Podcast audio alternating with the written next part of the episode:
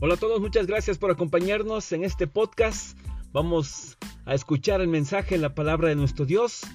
Y para el día de hoy le tengo una pregunta. ¿Qué pasa con la fe cuando tropieza un creyente, sea el pastor, sea líder o algún congregante de una iglesia? ¿Qué pasa con la fe de los demás congregantes? De esto hablaremos el día de hoy en este podcast y el versículo de referencia lo encontraremos en 2 de Timoteo capítulo 2 versículo 13, así que acompáñenos.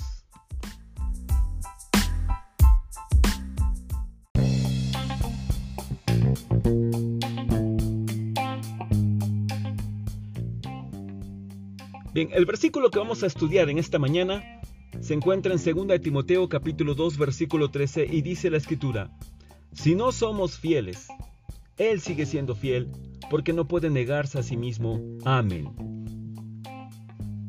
Les planteaba una pregunta, ¿qué pasa con la fe de los demás creyentes cuando alguien en la iglesia tropieza? Y por tropiezo entendemos que ha cometido pecado, que ha quebrantado su fidelidad a nuestro Señor Jesucristo. En ese sentido, hay dos cosas que pueden suceder en la iglesia.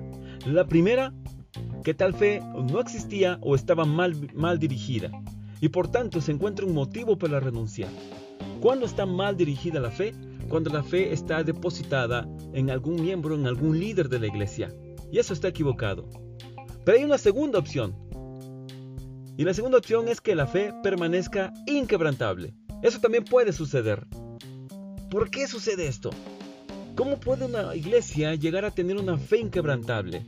Bueno, la razón de una fe inquebrantable es la fidelidad no del pastor o de algún miembro de la iglesia, sino la fidelidad de nuestro Señor Jesucristo. Su fidelidad no depende de ninguna promesa humana. Su fidelidad es la mejor garantía que podemos encontrar en las Sagradas Escrituras. Si usted deposita su fe en nuestro Señor Jesucristo, entonces su fe permanece inquebrantable. Dios mismo nos puso en las manos de su Hijo amado. Dice la Escritura en 1 Corintios capítulo 1 versículo 9.